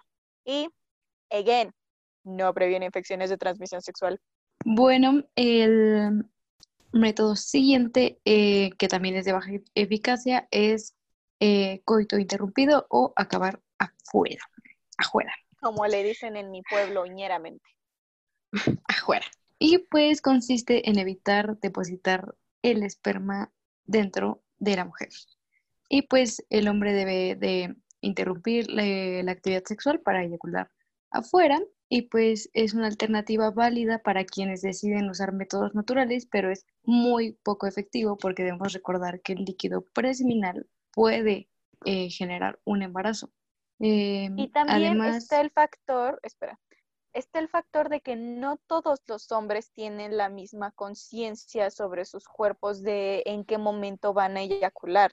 Y esto no estoy hablando de eyaculación precoz, también está la eyaculación precoz, pero, o sea, es muy irresponsable dejar a la suerte o si se pudo o si te acordaste o si te dio tiempo o si salió a la mitad o si lo que sea, independientemente de que amigos míos van a ser reverendo embarradero que yo no me quiero imaginar, Cristo no puedes saber cuántos espermatozoides hubo antes, o sea, o si fue a tiempo, entonces es muy, muy bajo. Y pues no es cierto que el líquido preseminal no contiene suficientes espermatozoides, es decir, que sí puede provocar un embarazo. Con que haya uno, pues, con que haya uno es suficiente para que el maldito te deje embarazada. Así que no, no hagan. Obviamente no previene de infecciones de transmisión sexual y pues creo que es también como de los más comunes y es de los peores.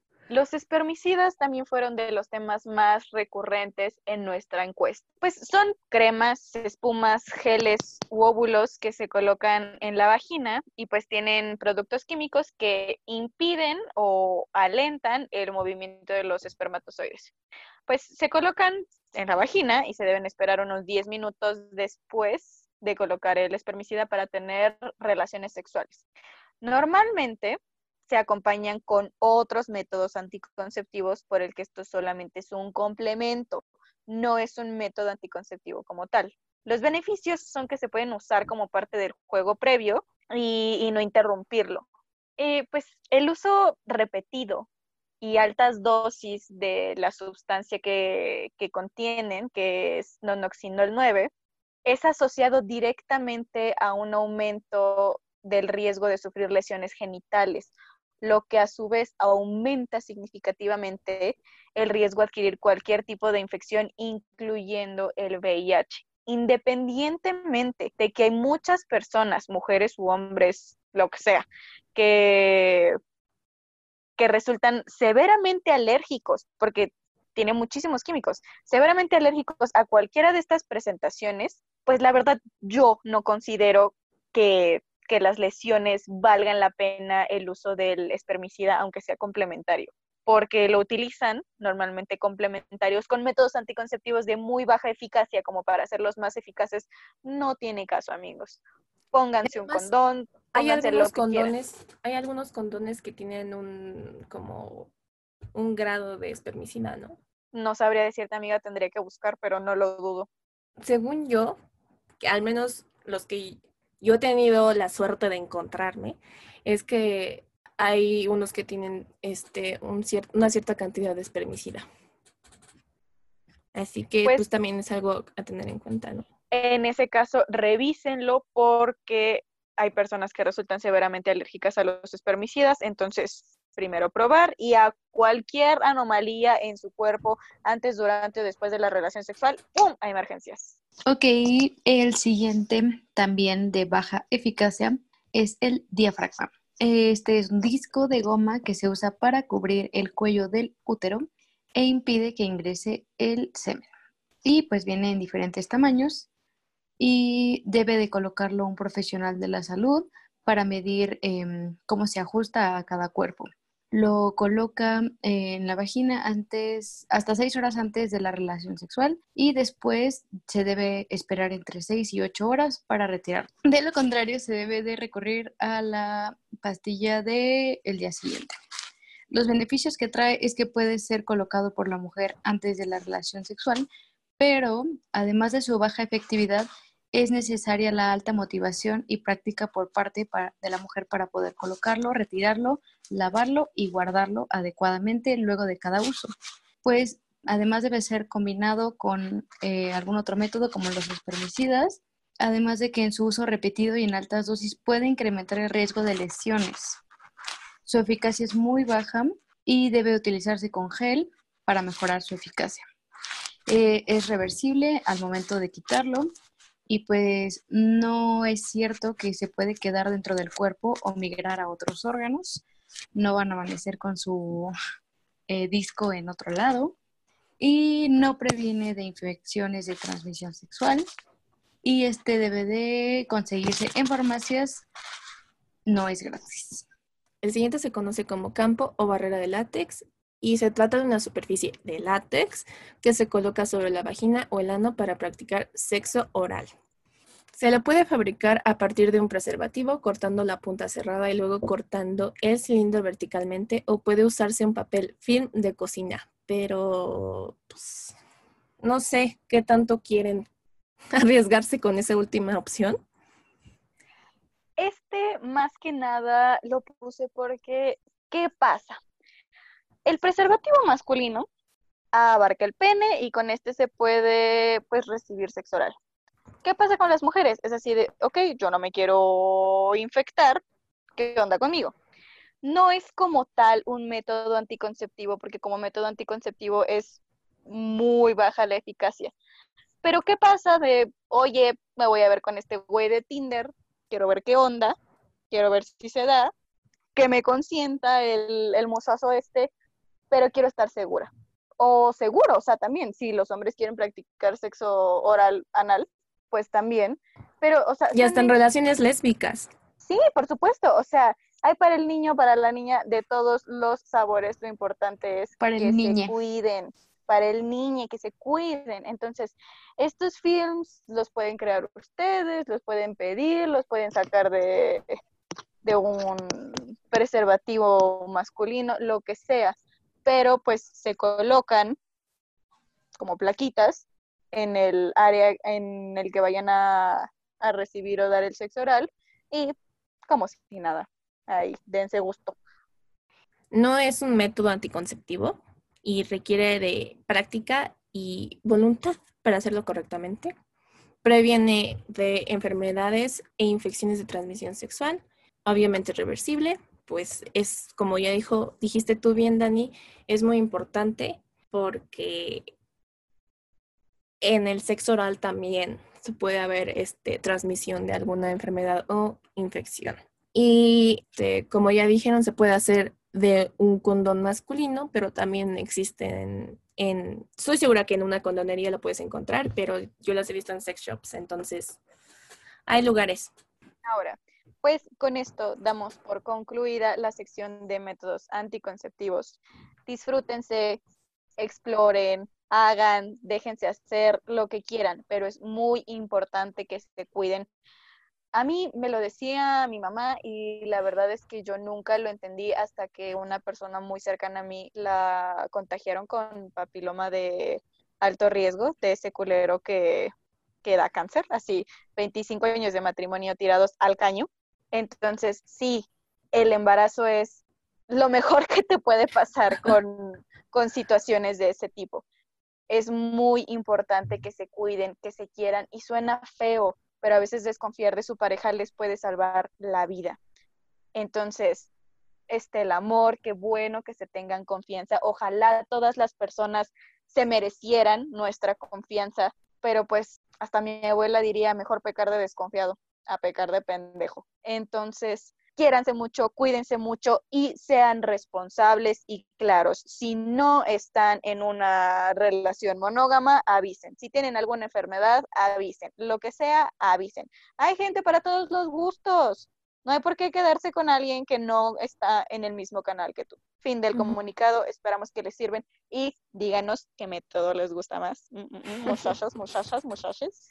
y hay otra cosa que hay que yo quiero mencionar y es que una vez que empiezas tu vida sexual, tienes que considerar, pues, los gastos que esto va a traerte, ¿no? O sea, si tu seguro lo cubre o si no, y, que tienes que empezar a visitar regularmente a tu ginecólogo o ginecóloga. Entonces, es una responsabilidad muy, muy grande empezar una vida sexual y nadie te lo dice.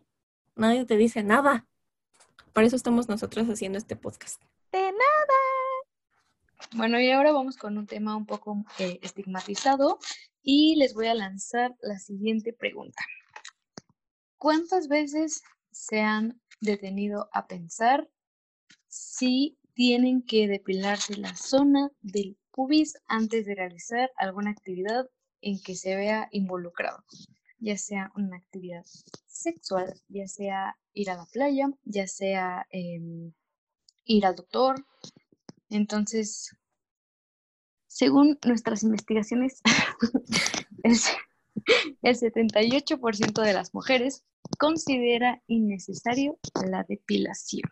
Y según un informe, el 62% de las encuestas aseguraron que las mujeres se han quitado todo el vello público por al menos una vez en su vida y el 84% había recurrido a algún tipo de depilación profesional. O sea, acudió a pagar para que la depilaran.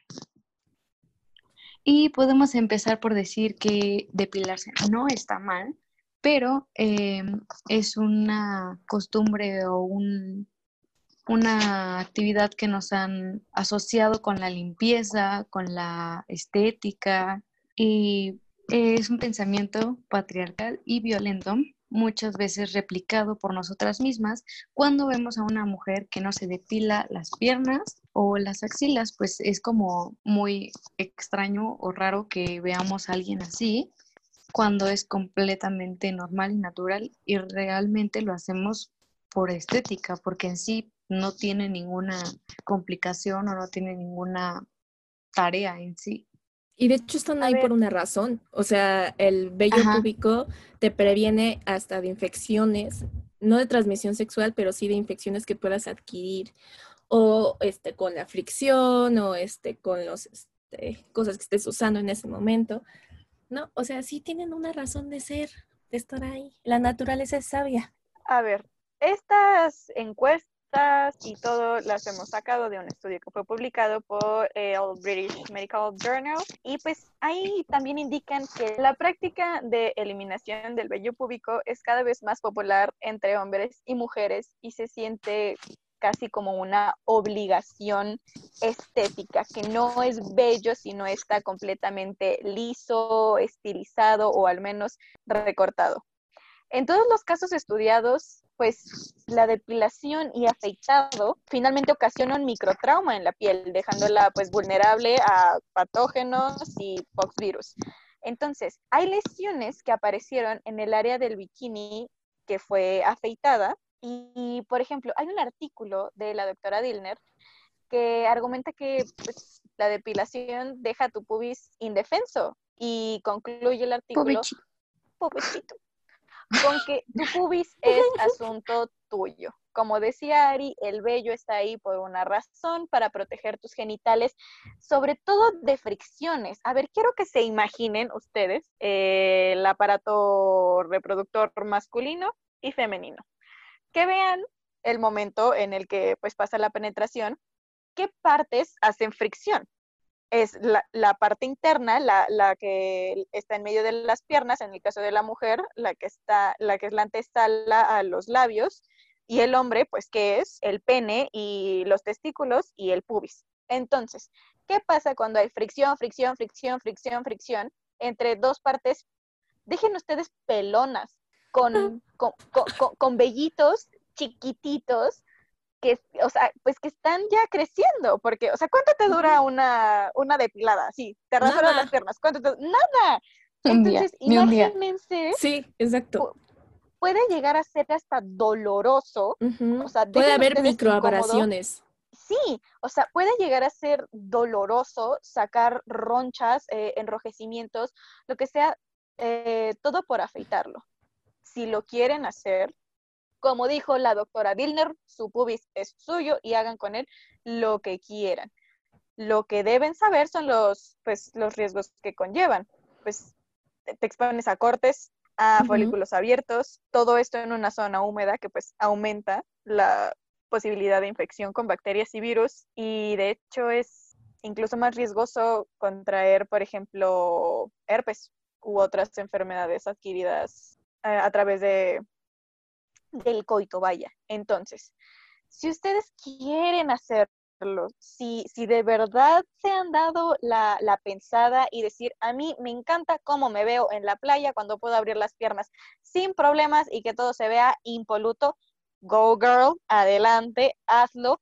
Solamente ten en cuenta lo que te estamos diciendo. Y también, si vas a tener, si vas a ir a la playa y no te quieres depilar, por favor, quien sea que nos estés escuchando, no hagas el comentario tóxico de, ay, se le ven los pelos o, te quedes mirando, porque es normal.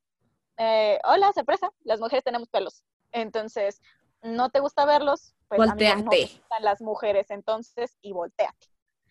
Y también no es obligatorio y no es asqueroso si no se hace. Nuestro último tema, pero no por eso menos importante, es acerca de la penetración y el placer sexual, porque hubo un par de preguntas que decían, ¿qué onda con la penetración y el placer? ¿Es cierto? ¿Existe? ¿No existe? ¿Qué pedo? Todo esto derivado porque ellas no sienten placer sexual con la penetración. Sí con la estimulación, sí con el foreplay, con el coqueteo y el cachondeo de antes, pero no como tal con la penetración. Cabe resaltar que solamente un 65% de las mujeres llega al orgasmo durante el sexo y solo un 18% lo consigue con penetración. Así que, amiga, si tu vato, este, solamente te penetra y... Si tu y- novio no te mama el culo. entonces, mira, no te tienes que sentir mal si no llegas al orgasmo solamente por penetración. Y esto es algo de lo que decíamos hace, hace un, momento, es que en el momento de la educación sexual en las escuelas es que nunca nos hablan del placer sexual femenino. Yo creo que el del orgasmo femenino lo leí por primera vez cuando leí 50 sombras de Grey en la prepa. O sea, yo no tenía ni idea de que esa cosa existía. Y hay muchas mujeres de, o sea, de edad avanzada que no han tenido orgasmos femeninos. Imagínate de eso. De hecho, hay un podcast que se llama así, que es como, no me acuerdo cómo se llama el nombre, eh, pero lo voy a investigar. Y es de una mujer que nunca había tenido un orgasmo femenino y entonces se dio a la tarea de buscar y probar una infinidad de juguetes sexuales para ver cuál se sentía mejor. Así que Qué tarea tan loable. Algo que también me parece muy importante destacar es que así como una relación sexual no termina con el orgasmo masculino, no es obligatorio que en cada relación sexual haya orgasmo femenino. Digo, es lo, es lo que todas desearíamos, caray. Pero no, o sea, no te debes sentir mal si ese día, por cualquier circunstancia, porque a diferencia de los hombres, para que nosotras alcancemos un orgasmo, influyen muchísimos factores, y tampoco tú te debes eh, sentir menos porque no, no lograste que tu, que tu pareja lo, lo lograra. Lo que tienen que hacer es conocerse, las mujeres autoexplora- autoexplorarse, para saber qué les gusta, qué no, por dónde sí, por dónde no, qué sí, qué no, para juntos o solas encontrarlo, pero pero que no dependa de eso, porque eso solamente les va a traer muchísimas frustraciones, eh, peleas y demás problemas. Bueno, ya encontré el nombre del podcast. Es de, me parece que de una mujer estadounidense. Espérense, que el nombre está increíble. Es How Come. Mm, me gusta. Y es el único podcast dedicado a, a alcanzar el orgasmo femenino. Y ella cuenta que a los 28 años nunca lo había experimentado. No sola, no con una persona, nunca. Así que empezó ese podcast junto con su travesía para encontrar este su placer sexual. Entonces, pues chéquenlo, porque está, está muy cool, la neta está muy cool.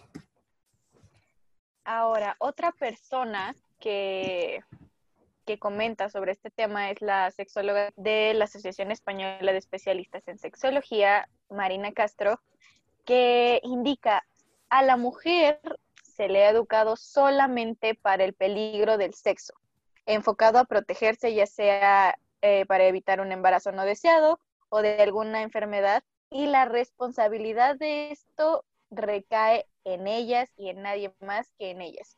Con lo cual, se podría llegar a decir que el sexo no se ve como un aspecto positivo en su vida. O sea, ¿cuántas veces han, no sé, entablado una relación sexual y se la pasan dos meses preguntándose, es que estaré o no estaré, es que me bajó raro, oye, es que sí me cuidé, pero no sé qué, ay, pero es que, y si se me atrasó, ay, no, ya se me atrasó una semana, no, ya, ya, ya, abortos baratos, Ciudad de México. O sea, ¿cuántas veces no se han de visto ruda. en esa situación? Té de ruda, té de canela, té de orégano, cómo abortar con chetos. O sea, Si me tiro de las escaleras.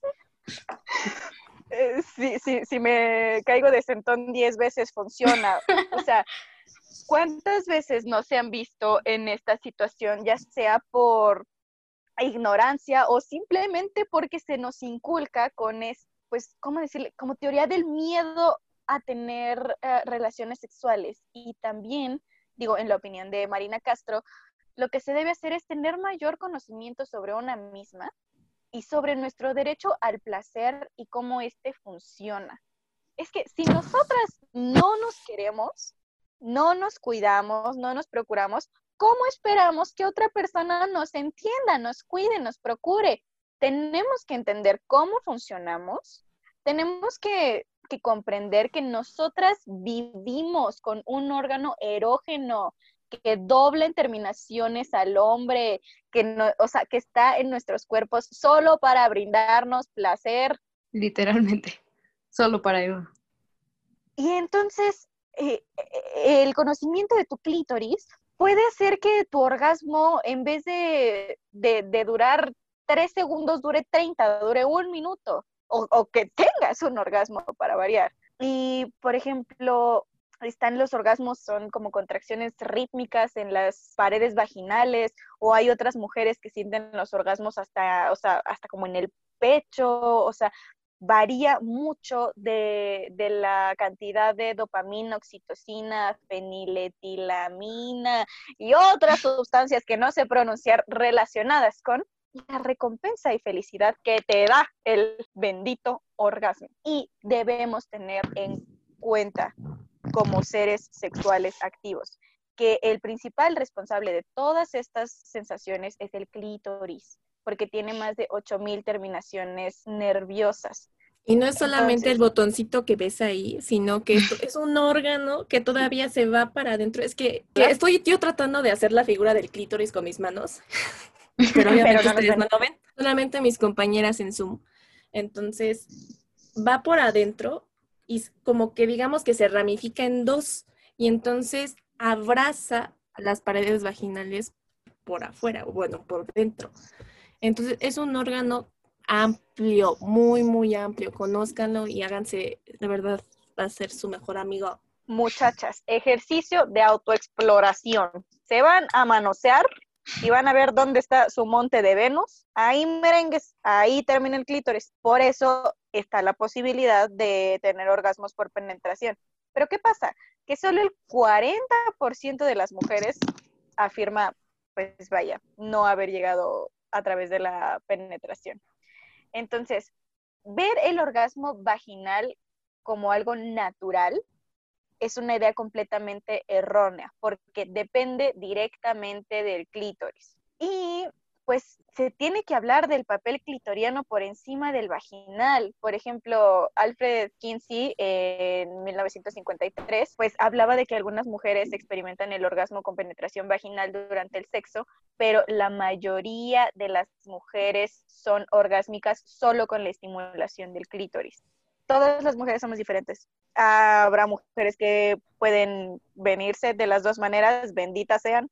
Este, hay mujeres que solamente por estimulación del clítoris, hay mujeres que también eh, lo alcanzan por penetración, pero todas somos diferentes y es importante que nosotros nos conozcamos para que nuestra pareja o múltiples parejas o todos al mismo tiempo, o you know what I mean, pero sepan qué están haciendo.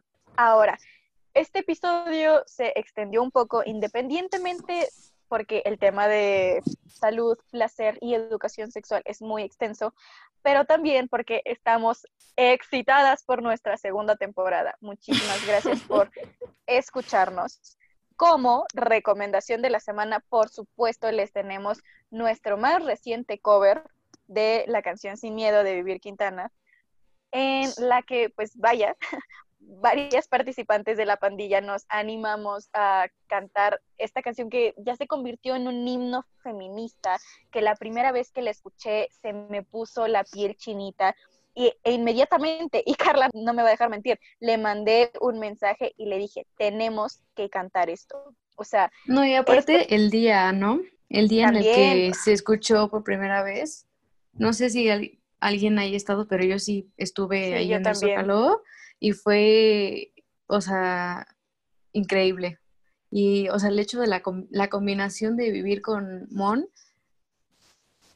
fue, fue hermoso. Sí, totalmente. Y, y no sé, de verdad, fue, fue algo que, que disfrutamos cantar, que disfrutamos grabar, que está hecho con todo el corazón y pues si tocan a una, respondemos todas y aquí andamos. Entonces, lo pueden encontrar en YouTube, en nuestro nuevo canal, Pandilla Violeta. Igual está el link en todas nuestras redes sociales, Pandilla Violeta, en todos lados. No se olviden de seguirnos. Mándenos sus preguntas. Estén muy al pendiente de nuestras redes, porque ahí subimos nuestras dinámicas. Así, qué piensan, qué dudas tienen, qué nos quieren contar. Mándenos sus escritos, anécdotas, historias, todo. Bueno, con esto cerramos. Muchas gracias por escucharnos y como dijo Dani, seguiremos la conversación en nuestras redes sociales. Por favor, síganos en todas, en Instagram, Twitter, en Facebook, en nuestra página de internet. En todos lados estamos, no se preocupen. Yo soy Ariana Suárez. Yo Daniel Hermosillo. Yo soy Carla Rodríguez. Y estén al pendiente por el siguiente miércoles violeta. Y este fue La Pandilla Violeta.